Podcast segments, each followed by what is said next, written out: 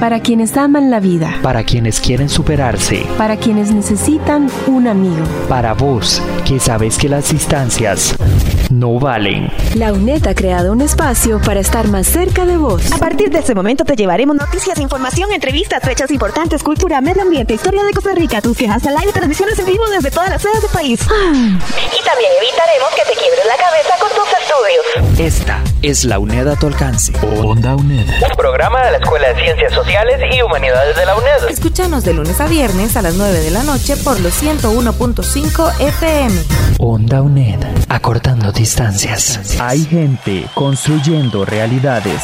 Hay gente construyendo ideas. Hay gente construyendo sociedades. Hay gente que construye el mundo. Sociedades Constructivas, solo en Onda UNED. El primero de junio es en Costa Rica, desde el año 2013, el Día Nacional de la Salud Masculina y de la Política Pública Nacional de Salud Integral Masculina, con la creación de la Ley 9172, en, como decía, en ese año 2013. Y hoy vamos a tratar este importante tema, esta importante fecha.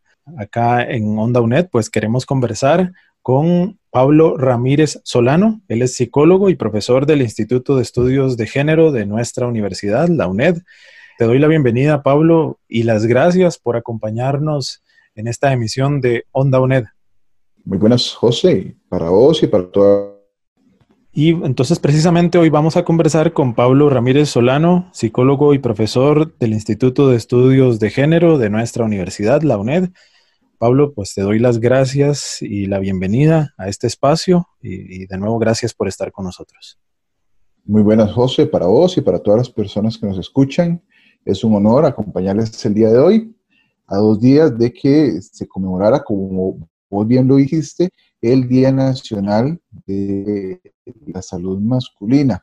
Haciendo un breve, una breve reseña, vos muy bien lo acotaste, el 29 eh, de octubre del 2013 se aprobó la ley 9172 sobre la creación del Día Nacional de la Salud Masculina y de la Política Pública Nacional de Salud Integral Masculina. Es una fecha histórica, un hito, ya que nos permite darle relevancia a un tema que se había mantenido básicamente en el olvido, como lo es el tema de la salud masculina, en toda su integralidad y en la amplitud que, que merece. Entonces, desde esa fecha, se han realizado esfuerzos ya enmarcados en, ese proceso eh, normativo. Sin embargo, a, nivel nacional, internacional y en nuestra universidad desde hace muchos años estamos con acciones dirigidas a trabajar con hombres, tanto para la prevención de la violencia individual, social y familiar, como para mejorar la salud en general de los hombres y su estilo de vida, José. ¿Por qué es importante tener una celebración eh, de, este día, del Día Nacional de la Salud Masculina? Bueno, más que una celebración, podemos hablar de una conmemoración, debido a que, desgraciadamente, no hay mucho que celebrar y sí muchísimo que trabajar. Algunas de las estadísticas nacionales, por ejemplo, los últimos indicadores de género y salud del año 2014, que se generaron en Costa Rica por parte del INEC, del Ministerio de Salud, de la Caja Costarricense de Seguro Social, Poder Judicial y de otras organizaciones, nos dan números bastante alarmantes.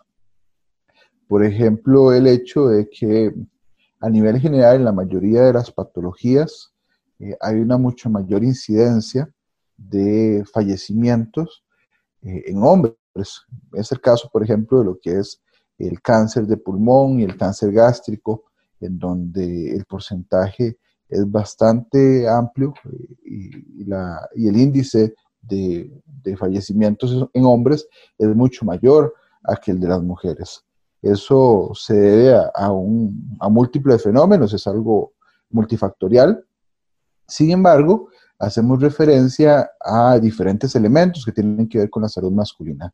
Por ejemplo, lo que tiene que ver con los hábitos, culturales que hemos aprendido a lo largo de la vida, los hábitos alimenticios, que también hay claridad en que hay una mayor incidencia en lo que es eh, las adicciones, especialmente el fumado y el consumo de alcohol, y eso obviamente tiene repercusiones en la salud de los hombres. También hay un tema bastante importante eh, que tiene que ver con la resistencia cultural a las prácticas preventivas en salud de los hombres. Los hombres dentro de esa construcción de lo que yo debo ser, eh, nos acostumbraron a que no es usual o no es eh, lo esperable que un hombre esté asistiendo al médico cada vez que se siente mal. Y entonces, cuando trabajamos con hombres, vemos que a pesar de que hayan indicadores de que algo no está bien, prefieren no asistir a un centro de salud o no le dan la importancia porque creen que tienen cosas más importantes, porque tienen responsabilidades, porque no van a pedir permiso en su trabajo, entre otras cosas.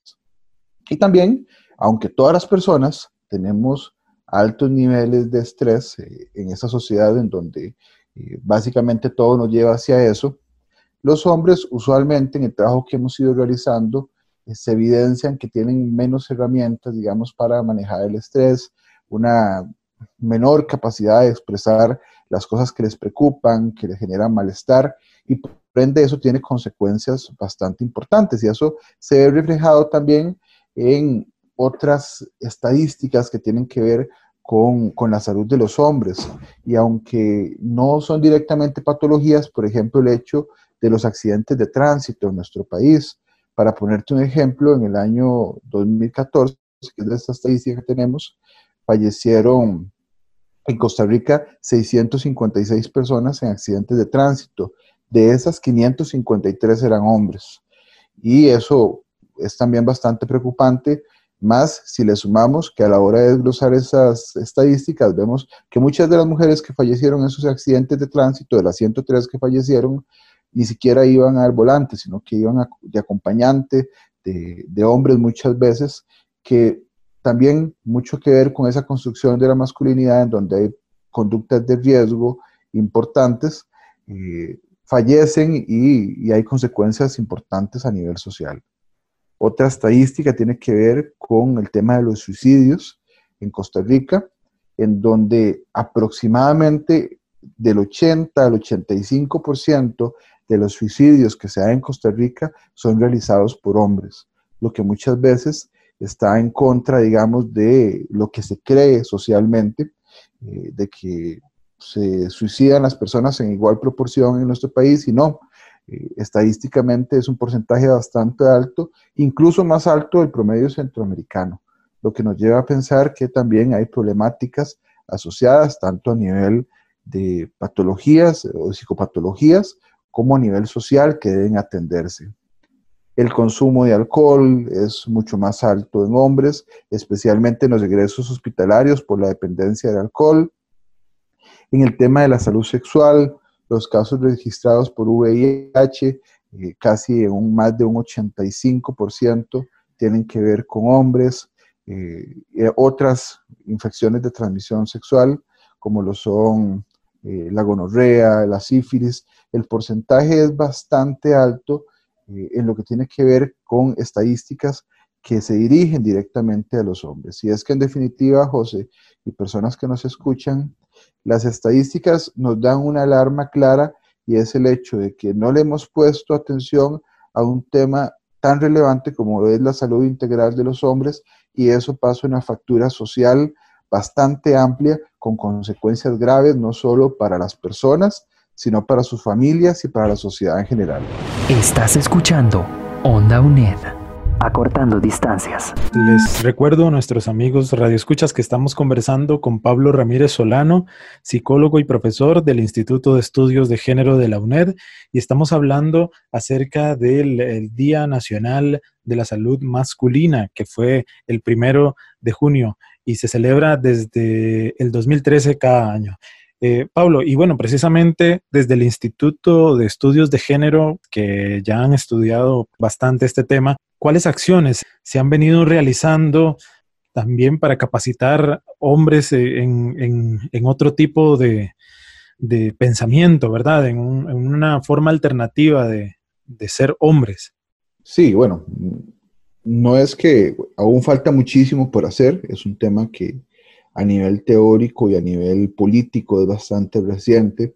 Los estudios de género, lo que es la teoría de género, las teorías feministas, tienen mucho más de un siglo de estarse trabajando y los estudios sobre masculinidades tienen unas tres décadas de estar fortaleciéndose en Latinoamérica. En Costa Rica, los esfuerzos inician hace un poco más de dos décadas con instituciones no gubernamentales, como por ejemplo el Instituto WEN, que han trabajado muchísimo con hombres. Y en lo que se refiere a la UNED y específicamente al Instituto de Estudios de Género, tenemos ya varios años de estar abordando la temática, trabajándola, tenemos espacios de capacitación y formación que hemos brindado tanto para funcionariado como para población estudiantil a lo largo del país durante estos años, la mayoría de las veces en el marco de la conmemoración de este Día Nacional de la, de la Salud Masculina, que utilizamos como recurso importante para visibilizar la necesidad de que los hombres pensemos en un cambio, pensemos en un cambio a nivel personal que beneficie no solo a nosotros mismos, sino a todo lo que está a nuestro alrededor. Además de eso, estamos desarrollando una investigación sobre el tema a nivel institucional que está en proceso de desarrollo, que tiene que ver con todas esas brechas o dificultades que podrían relacionarse con esa construcción de la masculinidad tradicional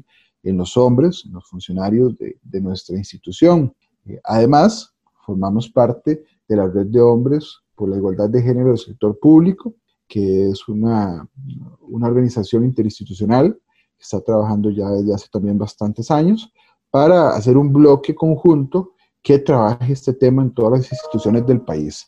Eso ha permitido, entre muchas otras cosas, que en la Política Nacional para la Atención y Prevención de la Violencia contra las Mujeres, que se está desarrollando entre los años 2017 y 2032, se incluyera el eje 2, uno de sus seis ejes, que tiene que ver con la promoción de masculinidades para la igualdad y la violencia. Pablo, y también eh, qué papel debe jugar aquí también las, las instituciones de educación, especialmente en primaria, digamos, para ir formando hombres que, que tengan pues esa conciencia de esa masculinidad más saludable. ¿Cuál, ¿Cuál es el papel que pueden jugar tal vez aquí eh, las instituciones educativas. Claro, los procesos educativos formales tienen un papel fundamental en el desarrollo de, aprendizaje, digamos concretamente, como vos decís, en la escuela preescolar, en niños y niñas, en secundaria, en los adolescentes y en el caso de las universidades, en la formación de nuevos profesionales, nuevas personas profesionales que van a trabajar en diferentes ámbitos. Y eso es fundamental. El MEP tiene un proyecto también bastante importante de trabajo de masculinidades, que también conforman parte de esta red eh, de hombres del sector público por la igualdad de género que te comentaba ahora. Y las universidades estamos teniendo un lugar primordial, primero, desde la formación de profesionales, por ejemplo, en educación, que es el tema de que hablábamos, con una perspectiva diferente de esa formación social con una transversalización de la perspectiva de género que le permita a los profesionales y a las profesionales en educación dar una formación diferenciada. Yo creo que eh, para la mayoría de las personas que, podemos estar escuchando el programa, fue muy normal si estuvimos en un sistema de educación público que en preescolar nos dividieran en una fila de niñas y en una fila de niños. Y que en preescolar los niños usaban un chor y que las niñas una gabacha sea, esa diferenciación, si bien es cierto, podríamos decir que podría verse por algunas personas como no importante o no significativa, va marcando a las personas y esa construcción de, de, la diferencia genérica que a la larga va construyendo esos otros elementos que tienen consecuencias bastante graves. La normalización y la naturalización de la violencia en los procesos educativos es un elemento que también se está trabajando a, todo nivel, el tema de, un abordaje adecuado del, suicidio, de la no discriminación de todas las personas, del respeto a las diversidades sexuales. Se está trabajando en un marco obviamente adaptado a cada grupo poblacional, a cada grupo de edad. Como te digo, aún falta mucho por hacer. Estamos claros en que este proceso está iniciando y que necesitamos darle un mayor valor social, evidenciar que no solo, en este caso, por ejemplo, las mujeres necesitan trabajar la construcción de su feminidad para estar mejor, sino también los hombres. Eso se había dejado de lado y a la larga también tiene consecuencias bastante importantes, José. Pablo, y brevemente, ¿podrías ampliar un poquito este, sobre esta red de hombres por la igualdad de género en el sector público? Como cuáles este, instituciones tal vez son las que están más involucradas? Ese fue un esfuerzo que inició en el año 2014, se realizó en el marco de un proceso de capacitación que se hizo sobre hostigamiento sexual en el ambiente laboral y siempre ha habido un número importante de instituciones involucradas. Ahorita la coordinación, digamos, de la red la tiene el Instituto Costarricense de Electricidad, la figura del compañero Eric Quesada, que, es el coordinador, eh, pero también lo conforman una serie de instituciones, el INA, el MEP, como te decía anteriormente, Fuerza Pública, Migración y Extranjería, Servicio Civil, la UNED, como lo decía anteriormente, eh, la Universidad Técnica Nacional, que es la otra universidad que forma parte, la Caja Costarricense de Seguro Social, eh, el MOP y otra serie de instituciones, que la verdad es que la lista es bastante amplia, de hombres que desde su lugar de trabajo y desde su ámbito específico, porque obviamente todas las instituciones o la mayoría de las instituciones tienen un ámbito específico de trabajo en nuestro país, aborda tanto con su funcionariado como con su público meta, con las personas que acceden a sus servicios, una construcción más igualitaria a nivel social, lo que tiene que ver tanto con la construcción de masculinidades como con la igualdad de género, porque si bien es cierto, eh, las redes de hombres por la igualdad de género nos enfocamos en un abordaje más integral, siempre en la búsqueda del respeto y de, los derechos humanos, que, que es muy importante. Hemos tenido un auge bastante relevante porque en el camino nos hemos ido dando cuenta que esta red que se construyó, como te decía, ya hace varios años, es única en Latinoamérica y probablemente en el mundo. Entonces ya hay varios países que están tratando de emular la iniciativa de que haya un esfuerzo, digamos, interinstitucional desde el Estado para trabajar con hombres. En la mayoría de los países que esto se realiza, se realiza desde organizaciones no gubernamentales y desde la sociedad civil, pero en Costa Rica sí tuvimos esta iniciativa que ha permitido un mayor desarrollo que, ha permitido incluso que haya, eh, que se desarrollen mayores esfuerzos y esfuerzos conjuntos para que los hombres trabajemos el tema de la igualdad de género. Onda UNED. Acortando distancias. Sociedades constructivas. Solo en Onda UNED. Estamos en Onda UNED conversando con Pablo Ramírez Solano, psicólogo y profesor del Instituto de Estudios de Género de la UNED. Y estamos hablando acerca del Día Nacional de la Salud Masculina. Estamos hablando un poco también sobre la red de hombres por la igualdad de género en el sector público. Y ahora, Pablo, quisiera que nos hablaras un poco acerca del Plan Nacional contra la Violencia. ¿Qué acciones tiene este plan y pues eh, de qué forma puede colaborar a pues, cambiar un poco la situación actual de todas estas eh, situaciones que nos has venido mencionando? Claro, como te decía, digamos, lo que es este plan, plan OBI, como, como le llamamos a nivel interinstitucional, eh, es un trabajo bastante arduo. Y eh, la primera iniciativa que se está desarrollando actualmente son procesos de capacitación para funcionarios públicos, digamos, en el tema, que abordan todas estas temáticas que hemos ido conversando, cómo se da a nivel social esta construcción de la masculinidad, también todas las consecuencias que va teniendo, eh, que se abordan también la relevancia de, una, de generar una sexualidad integral, de, no tener conductas violentas, de manejar mejor las emociones, de manejar el enojo, de trabajar en la comunicación, de tener paternidades afectivas, respetuosas. Todos estos temas se van trabajando de modo de que pueda haber un nivel de sensibilización, de información en estos funcionarios públicos que vamos a capacitando. Pero bueno, eh, a pesar de que nos gustaría tener la capacidad concreta de que desde el plan se capacitara a todos los funcionarios del sector público y la idea de esto es formarlos en competencia, en diferentes competencias y temáticas vinculadas con el tema, la eliminación de, de conductas de riesgo, el desarrollo de un manejo, mayor y mejor manejo de las emociones y del enojo, de una mejor comunicación, que se eliminen las conductas de control y de celos, que haya mayor autocuidado, cuidado de la salud del hombre, que también se piense en la posibilidad de tener vínculos positivos con la pareja, con la familia, con los hijos y con las hijas si llegan a tener. Eh, esto lo hacemos con una, lo estamos iniciando con una cantidad de funcionarios públicos y la idea es que estos también se formen en proyectos metodológicos para que logren replicar en sus instituciones esos procesos y se dé una ola que permita un mayor alcance de esta propuesta. Pablo, y, finalmente, em, en esta conversación de Onda UNED y con Pablo Ramírez del Instituto de Estudios de Género, si podríamos eh, pues también eh, mencionar un poco el tema de que pues esta situación mundial de la pandemia ha reflejado y ha mostrado que la violencia existe, que la violencia está. Muchas personas estuvieron mucho tiempo en sus casas, las cifras de, violencia aumentaron. ¿Qué, ¿Qué, nos espera a futuro en este nuevo mundo que se han presentado en estos meses?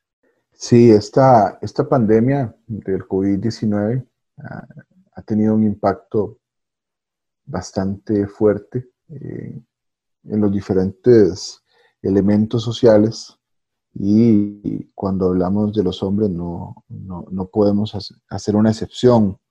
Desde esos roles tradicionales que están asignados, por ejemplo el rol del proveedor, en donde el hombre tiene que tener una capacidad económica para asumir eh, las responsabilidades familiares y muchos de los hombres quedándose sin trabajo, perdiendo sus empresas o, como vos lo decís, viendo, disminuida, viendo disminuidos sus ingresos, su jornada laboral, teniendo que incorporarse a procesos de teletrabajo y teniendo que estar muchos por primera vez en su vida en su casa, con su familia, con su pareja, con sus hijos, con sus hijas, ha tenido un impacto bastante fuerte. Para algunos, para muchos, por dicha, ha, sido un impacto positivo en la medida en que han logrado fortalecer los vínculos, pero también para muchos está teniendo consecuencias bastante graves. Y estas consecuencias, como decíamos ahora, uno de los elementos que tiene que ver con la construcción de esa masculinidad es que hay un manejo muy precario de las emociones, y que tienen y que este manejo precario tiene que ver con la aparición de conductas violentas cuando no se logra hacer un manejo adecuado de la tristeza, de la preocupación, de la ansiedad, del temor. Entonces, muchísimas personas, muchísimos hombres, al estar frente a una situación de estas, tienden a atender conductas violentas, tanto eh, físicas, pero también emocionales, también verbales, también patrimoniales. Eso, en definitiva, es un factor que se ha estado estudiando y que tendrá muchísimo que estudiarse en el tiempo. Y cuando pensamos en una nueva normalidad, que obviamente no, no podemos pensar en retomar las cosas como estaban antes, van a haber bastantes e importantes cambios. Uno de los elementos al que yo hago llamado el día de hoy para todas las personas que nos escuchen es en la posibilidad de repensarnos como personas, tanto las mujeres como hombres, y en el caso de los hombres concretamente, en repensar si esa forma en la que están viviendo su vida, si esa forma en la que expresan su masculinidad es la que realmente quieren para sí y la que les hace bien. Obviamente pensar en qué va a pasar eh, más adelante producto de esto es bastante complejo, como te he dicho, hay muchísimos factores que tienen que ver, pero al menos podemos tener desde lo individual una construcción que nos permita evaluarnos y comenzar a trabajar en nuestro entorno.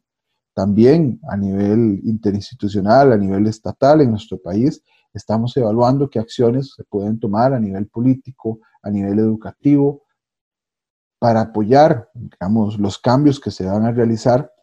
Pero hoy, digamos, en este espacio en el que estamos, en este espacio radial, yo he llamado que le hago a las personas que nos escuchan es al, revisarse, a no permitir más conductas violentas en sus espacios familiares, en sus espacios laborales, a trabajar para tener mejor comunicación, para construir vínculos afectivos más positivos, para que si sos papá o mamá trabajes en mejorar la relación con tus hijos e hijas, en cambiar, en, que este cambio, en que esta crisis que se está dando en la actualidad, dentro de todo lo malo que podría tener, también genere elementos positivos. Y creo que es una característica que tiene la especie humana, la ha demostrado a lo largo de miles de años, y que podemos trabajar en este contexto, por más negativo que pueda verse, en aquello que nos puede hacer mejores personas, mejores seres humanos, y, sin sonar muy cliché, en generar un, un, mayor bienestar vital en todas las personas,